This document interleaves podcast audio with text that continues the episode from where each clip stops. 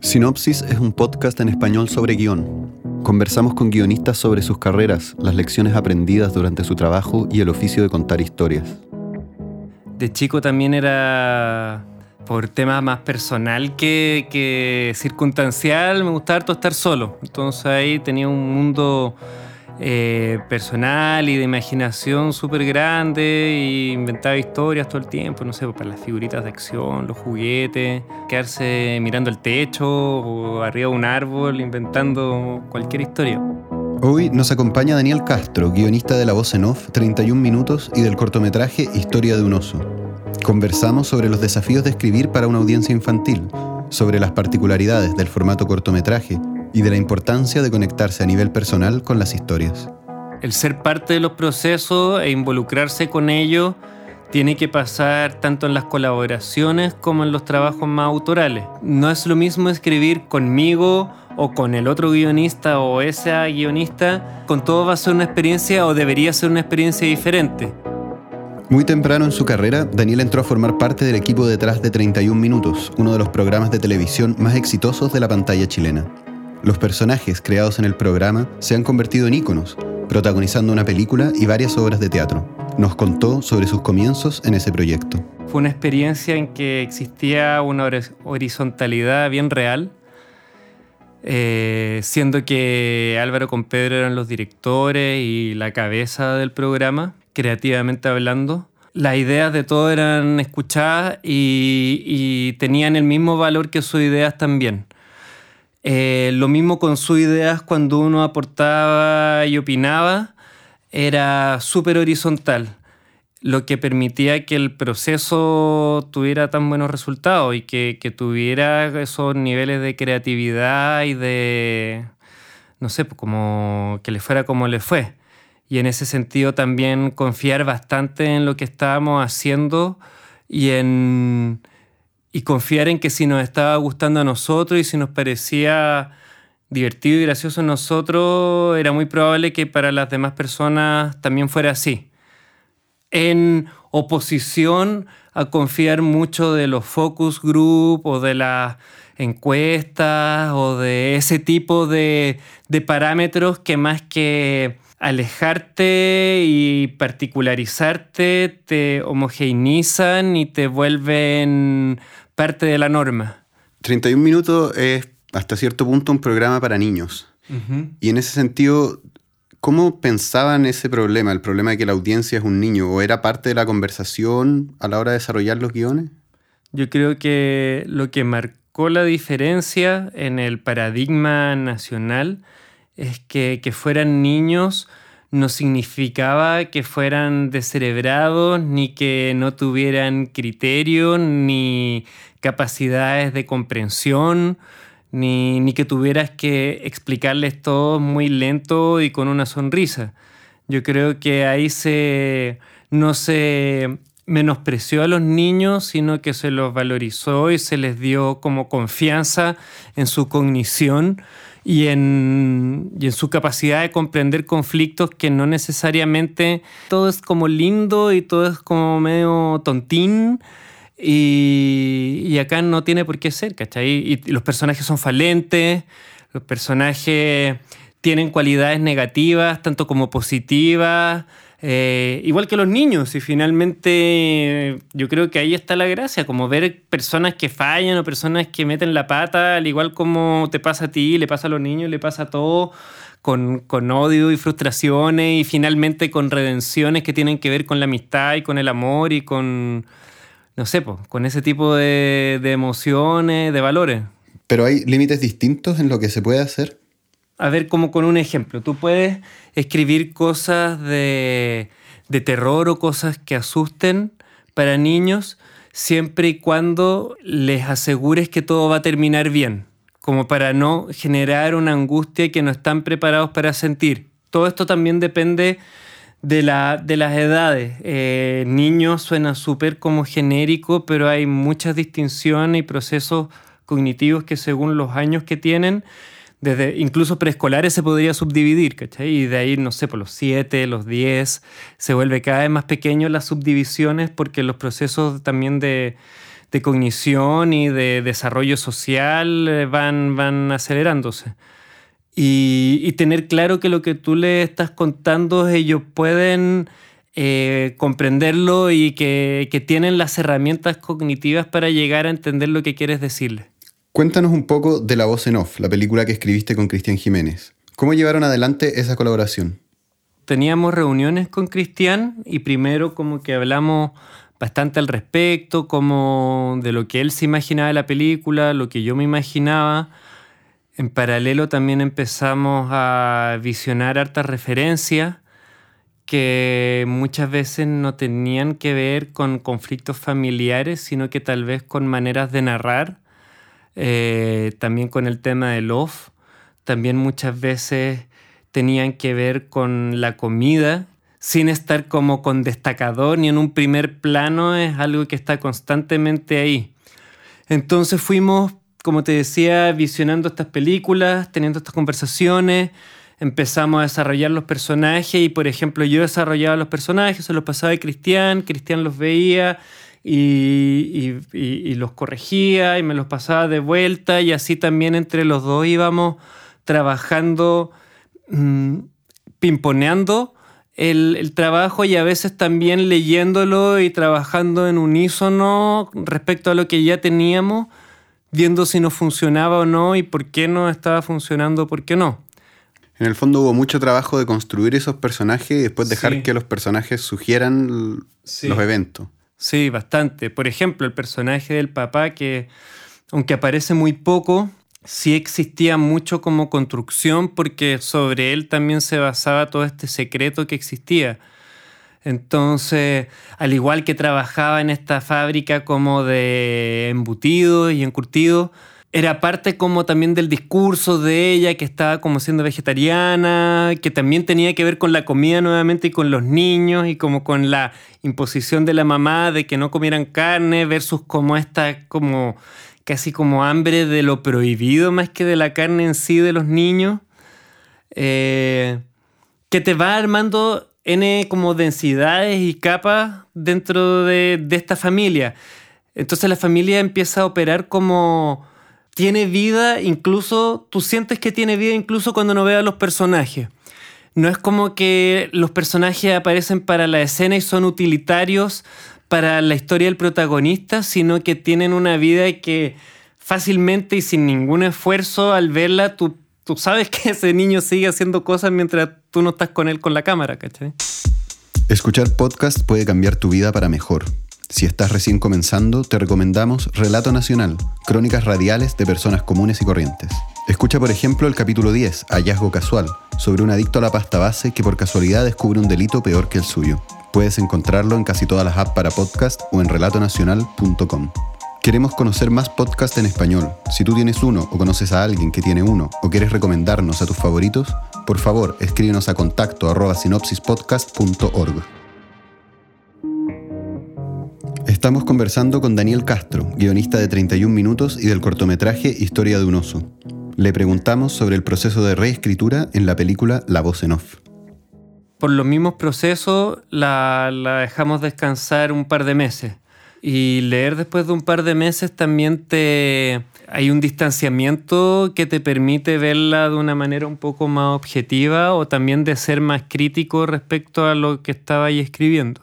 Ah, habían escenas, como te digo, que, se mantenían siempre, eran asideros o eran como puntos de anclaje para todas las demás partes del, del relato hacíamos lecturas en voz alta de, ese guion y sobre eso empezábamos a, replantearlo, desde si tenía que haber off en muchas partes de la película o, solo al final, cómo tenían que ser las elipses y cada cuánto tiempo podíamos hacer elipses y qué tan largas iban a ser las elipses y, y si efectivamente estaban o no funcionando esas elipses y se llegaban a comprender. Y yo creo que ahí el tiempo es un, factor súper importante. La, lectura en voz alta era súper importante también porque em, al menos en parte, por más pequeño que sea, te separa un poco del papel. Mm. El papel muchas veces soporta y resiste mucho más que, mm, que, el video, que el audio. Entonces, ya el hecho de leer los diálogos en voz alta te, te puede acercar bastante a, O sea, te puede dar pista de si está funcionando o no. En cuanto al, al lenguaje, a la personalidad proyectada en esos diálogos y, y todo ese tipo de temas. Es como que la película usara el habla del chileno, que es un habla que tiende a esconder las cosas, que tiende a decir como poco, eh, para alimentar la trama. ¿Tú sientes que el habla del chileno tiene algún desafío particular a la hora de escribir diálogo? O sea, te, lo que dijiste lo encuentro en ese sentido. Yo creo que sí hay algo ahí como de de que el lenguaje nuestro, nuestra manera de expresarnos, como que siempre repta o cuncunea hacia lo que realmente se quiere decir. Es súper rico como en, en énfasis, en entonaciones, desde lo más burdo que es sarcástico o es en serio, a todas las sutilezas que pueden haber ahí en el lenguaje, puede decir la misma cosa y puede significar muchas cosas diferentes. Y si bien eso es aplicable a cualquier país, a cualquier lengua, yo creo que acá es, bastante constante el, ese no decir lo que se quiere decir y, o sí decirlo, pero con otra, de otra manera. ¿Tienes algunas técnicas o quizás actitudes que puedan ayudar al guionista a enfrentar una colaboración?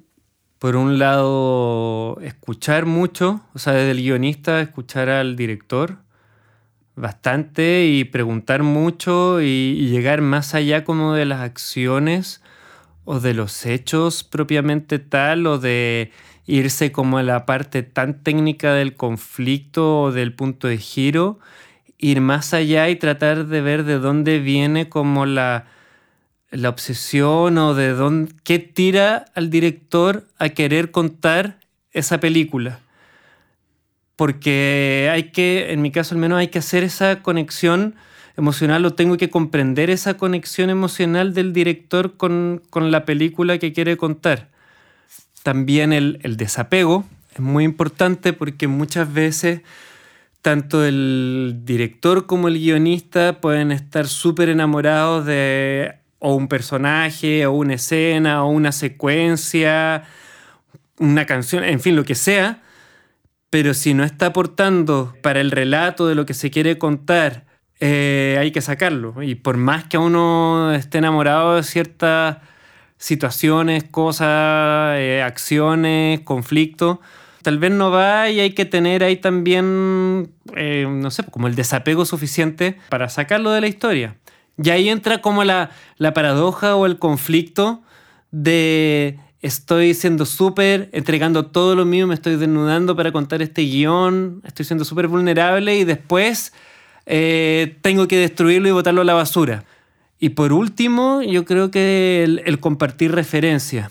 Y eso desde referencias audiovisuales, a pictóricas, musicales, de narrativa, literatura lo que sea que, exista como referencia, yo creo que aporta mucho y ayuda también a unar conceptos y a unar también mentalmente lo que se quiere hacer y para dónde se, se está dirigiendo la historia. Sinopsis vuelve pronto con nuevos contenidos. En el próximo capítulo compartiremos nuestra conversación con Alicia Cherson, guionista de Play, Turistas y Rara. En el momento de la escritura, en la escritura misma, Ahí ocurren las cosas, ahí se escribe. Solamente se escribe escribiendo, no hay otra manera de escribir. Sinopsis está disponible en Stitcher y la aplicación podcast de iPhone. Ahí puedes seguirnos o suscribirte para estar al tanto de cuando lanzamos nuevos contenidos. Estamos conversando con Daniel Castro, guionista de La Voz en Off, 31 minutos y del cortometraje Historia de un oso. Le preguntamos sobre las particularidades de escribir para el formato cortometraje. El cortometraje no es simplemente como una eh, prueba final para salir de escuela o para entrar a las grandes ligas del largometraje, que es como se suele ver acá y en muchos lugares, no, no es como algo que solo sucede en Chile, sino que se da en todas partes. En cambio, es por un lado un formato que te permite experimentar mucho porque la duración del formato resiste experimentaciones mucho más brutales que una obra de, no sé, pues 160 minutos, una obra de 90 minutos, 80 minutos, lo que sea. Em, eh, puede ser mucho más complejo y muchas veces no resiste demasiada experimentación. Entonces un campo súper fértil para tratar cosas que pueden ser mucho más rupturistas que lo que uno puede hacer en un largometraje. Yo creo que el cortometraje, al ser más experimental, creo que también permite experimentar más también con la estructura. Em, entonces es más, es más plástico y, puede ser mucho más maleable eh, o amoldable a los requerimientos que un largometraje. Claro, es como más libre de tener que sostener la atención por tanto rato. Y de toda esa estructura o mecanismos que a veces se le exigen a, un largo, ¿cómo es tu relación con eso, con las técnicas más de manual?